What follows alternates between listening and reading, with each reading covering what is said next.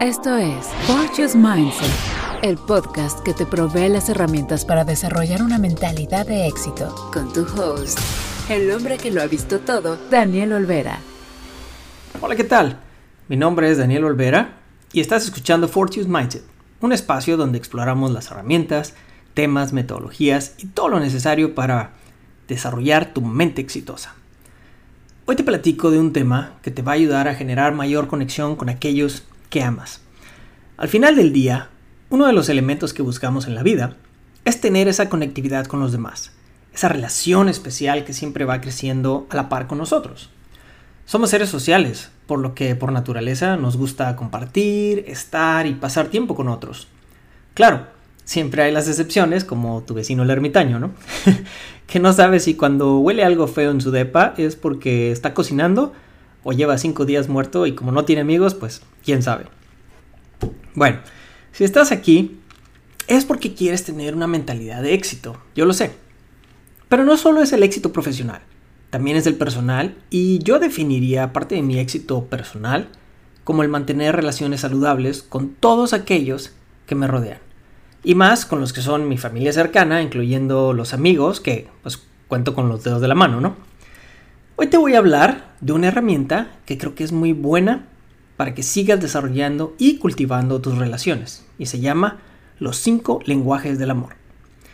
Digo, ya andamos todavía en febrero, a finales, pero y se dice que es el mes del amor y la amistad, ¿no? Bueno, cinco lenguajes, me vas a decir, son muchos. Pues sí, no nada más es el francés, como dicen por ahí, el lenguaje del amor. Oh, je t'aime mon amour.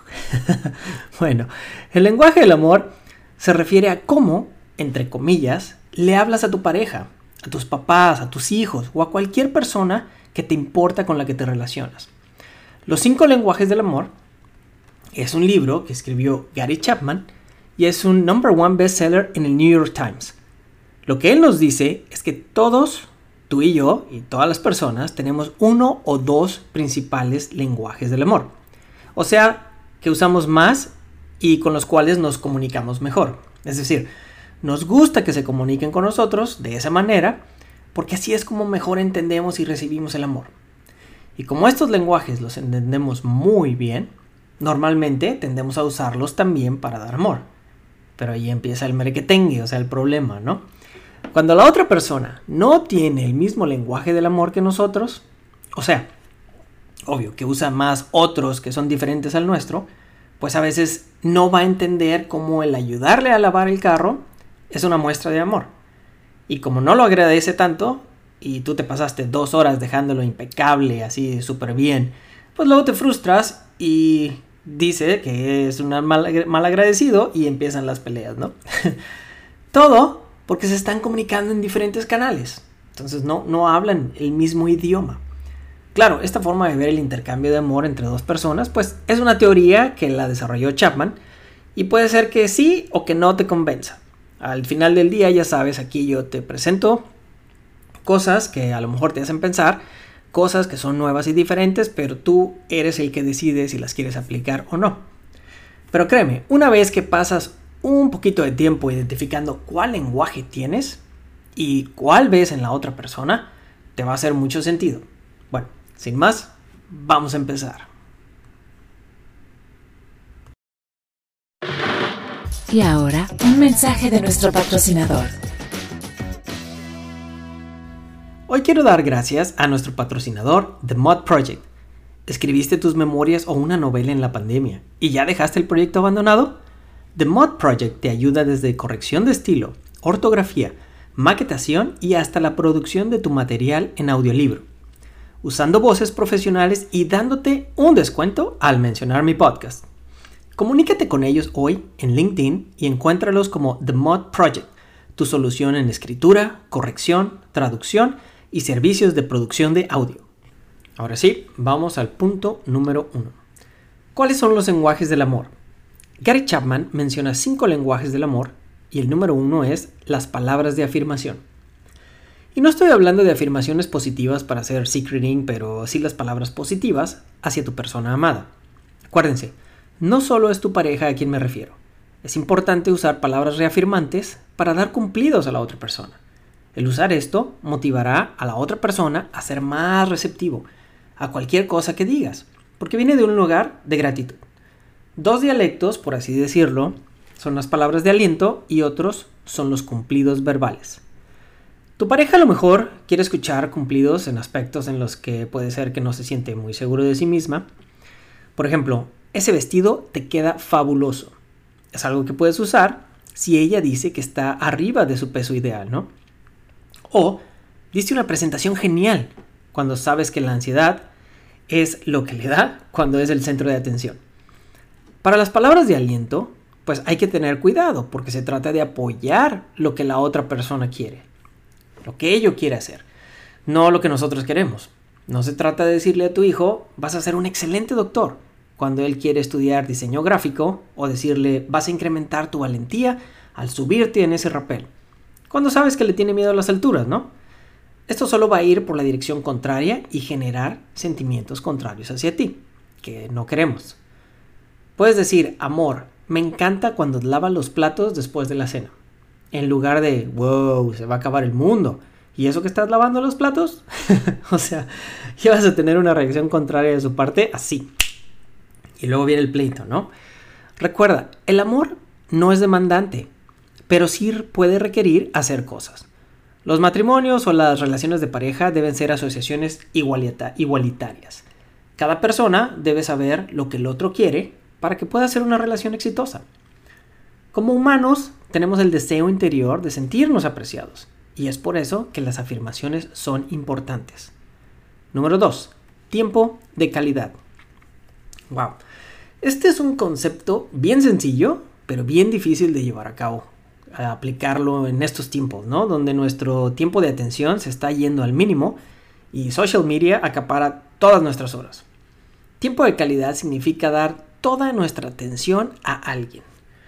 Por ejemplo, tu pareja puede no estar feliz cuando tú estás dando palabras de afirmación porque para ella su primer lenguaje del amor es el tiempo de calidad. Así que no importa qué tanto digas, si no pasas la tarde con ella o vas por un paseo o sentarse a ver el atardecer Ahora, esto incluyendo que es sin ver el teléfono, ¿no? Súper difícil. Dos personas, o incluso una familia entera, pueden vivir bajo el mismo techo y aún así llevar vidas completamente diferentes, casi como si no vivieran juntas, por lo que es muy importante para las parejas concentrarse en la otra persona, sobre todo cuando pasan tiempo juntos. Y sucede, ¿no? Cuando una vez tuve que compartir una casa con otros chavos porque se me vencía el contrato en la que vivía y ya quería salir del depa donde estaba, pues yo casi ni los conocía, ¿no? Así que a veces los veía, a veces no. Y si no hacía el esfuerzo, pues no los iba a conocer. Y pues no iba a saber nada de mis roommates. Vivir en la, en la misma casa no significa conocer o saber qué piensan o hacen los demás. Pasar tiempo juntos no es acerca de hacer las mismas actividades juntos per se, sino del sentimiento, ese sentimiento que la actividad genera. No se trata de si los dos van a comer a X restaurante, ¿no? Sino que también se sienten el uno con el otro cuando están sentados en ese restaurante y comiendo juntos. Independientemente de si es unos tacos en la calle o en un restaurante nice acá de caché, cuando, bueno, aunque creo que te llevas más puntos en el restaurante nice, ¿no? Así que tómalo en cuenta. No, no es cierto. Ahora, es lo mismo si tienes hijos. Es acerca de cómo generas ese lazo íntimo de amor con ellos. Por ejemplo, es cuando juegas y les das todo el tiempo sin estar haciendo otras cosas. No sé si has visto esos videos que de repente aparecen ahí en, internet y donde les preguntan a los niños qué quieren para Navidad y muchos responden que solo quieren que sus papás pasen más tiempo con ellos. Y es obvio, es que no estamos presentes cuando estamos con ellos. Claro, la respuesta de un adolescente va a ser lo contrario, ¿no? No, no quiero estar con mi papá. es mucho tiempo lo que estoy pasando con él. Perdón.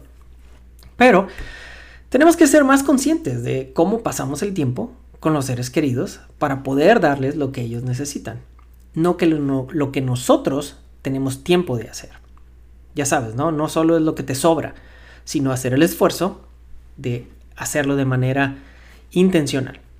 Vamos al número 3, los regalos.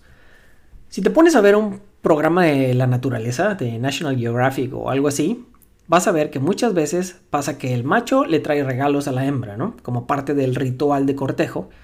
Y eso también pasa en muchas culturas, donde ya es una tradición para algunos el dar regalos, aunque ya no solo en situaciones de cortejo o en las bodas, sino también en los cumpleaños, cuando se gradúan de la universidad, etc. Culturalmente, ya estamos conscientes de qué tan importante es dar regalos. Claro, también está la mercadotecnia, que ahora te inventa cada día festivo solo para que gastes más con el pretexto de festejar. Muchas personas dicen que el día de San Valentín es solo producto de la mercadotecnia. Por ejemplo, déjame te digo que este lenguaje es uno de mis primarios y no se trata de cuánto vale el regalo, el regalo, sino de la experiencia y de la emoción de recibirlo. Pero bueno, un Ferrari a lo mejor sí me pone más feliz, ¿no? es cierto. Créeme, yo le digo a mi esposa que prefiero tres regalos chiquitos, aunque uno sea unos calcetines, unos boxers y una tarjeta del Starbucks, que uno solo, un regalo solo más grande. Porque en serio, siento la emoción de abrirlos y me pone feliz. Si eres de los que les gusta ahorrar, pues la vas a tener un poco más difícil, ¿no? Porque debes de reconocer que estás haciendo una inversión porque estás cuidando las necesidades emocionales de tu pareja. Y si por el contrario te gusta gastar, pues ya la hiciste, ¿no? Mientras más regalos, mejor. Por ejemplo, uno de mis hijos, eh, el, el grandecito, le encantan los regalos. Entonces, si tiene un logro grande como aprender a nadar de espalda, pues un Lego pequeño lo va a poner en la luna. Y ahora que acaba de ser su cumpleaños, hubieran visto cómo gritó de emoción cuando recibió un regalo Lego eh, acá grande de una estación de bomberos que le dieron sus abuelos. Por otro lado, también existe el regalo de nosotros mismos, que es la necesidad de nuestra presencia. Hay personas que a veces dicen, es que yo creo que a mi marido le gusta más el fútbol que yo. Y desafortunadamente se escucha muy frecuentemente porque hay personas que se van a jugar fútbol después del nacimiento del hijo o después de un funeral. Es en serio. o sea, hay casos, hay casos así. O sea, uno debe estar ahí para la pareja en momentos de crisis. El que esté presente se transmite como un símbolo de amor. Así que ahora ya sabes más de cómo y qué hacer si tu pareja tiene este lenguaje.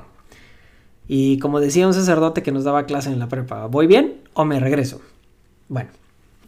Número 4. Actos de servicio. Este es súper fácil de explicar.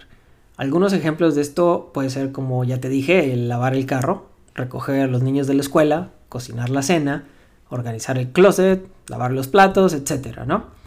Pero esto debe ser hecho con una actitud positiva. Si lo haces solo porque es la veintiava vez que te lo piden, pues ya no cuenta como un acto de servicio. De seguro estás renegando y poniendo cara enojado cuando lo lo estás llevando a cabo. Acuérdate, la fase del enamoramiento va a pasar en más o menos dos años. Y luego empiezas a ver que tu pareja se está comportando de manera diferente que cuando estaban de novios. Es muy importante no ser demandante ni crítico, porque esto no da el significado de ser amoroso. Se interpreta de manera diferente y ahí empiezan los problemas. También es bueno cambiar. Alguien que creció en la casa viendo que su mamá cocinaba siempre y solo hacía labores del hogar, pues puede ser que ahora quiere sentirse realizada en un trabajo eh, de mercadotecnia, por ejemplo, e ir por lo opuesto a no querer hacer cosas de la casa. Si su primer lenguaje es actos de servicio, pues va a querer que su pareja le entre al quite y ayude en la casa. Esto va a llenar su tanque de amor. Asimismo, tenemos que reconocer los estereotipos que podemos tener y abrir nuestra mente para poder entender y reconocer lo que nuestra pareja necesita de nosotros y hacer lo posible por proveerlo. Recuerden, no se trata de ofrecer lo que nos sobra o lo que nosotros queremos. Se trata de reconocer cuál es el lenguaje de la otra persona y utilizarlo para darle lo que necesita. Vamos al último, el número 5. Toque físico. Conozco a algunos que van a escuchar este y van a decir, uh, este es el mío chiquitín. Toque físico, baby. no, no sucio. No estoy hablando de sexo. Pongámoslo desde la perspectiva de un niño. Para un niño, que este es su lenguaje, el ser acosado, o como dicen, recibir bullying en la escuela, o que le peguen cuando se porta mal, es muchísimo más doloroso porque es como él se comunica. Es un mensaje más directo. directo a cómo él entiende el amor. Por el contrario, si lo abrazas, esto comunica el amor más fuerte porque estás hablándole en su idioma. Mi hijo chiquito es así. Se acurruca, me abraza a veces súper fuerte que casi me lastima el cuello, o sea, de, veras. se avienta arriba de mí. Y si estamos viendo un programa en la tele, siempre está tocándote con la pierna o el pie o está súper eh, agarrado del brazo o algo así, ¿no? En este lenguaje, la comunicación es clave. Si a ti te gusta que tu pareja te toque de cierta manera, pues no significa que a él o a ella le guste también. El toque físico va desde agarrarse las manos, abrazarse, tocarse los pies mientras, mientras están acostados o simplemente poner la mano en el hombro o en la rodilla. Imagínate que estás en crisis por el fallecimiento de un amigo o un familiar. Para, para esta persona, pues el recibir un abrazo significaría muchísimo en ese momento. O sea, llenarías su tanque de amor así, ¿no? O sea, y es lo que necesitan en ese instante. Bueno, ahora vamos al punto número 2. El amor es por decisión. Nadie te está diciendo que tienes que hacer tal o cual cosa para mejorar tu relación. Pero si estás en una, lo menos que deberías hacer es mejorar tu vida y la de tu pareja, ¿no? Digo, si no, ¿para qué estás ahí? ¿Para pasar el rato y no sentirte solo?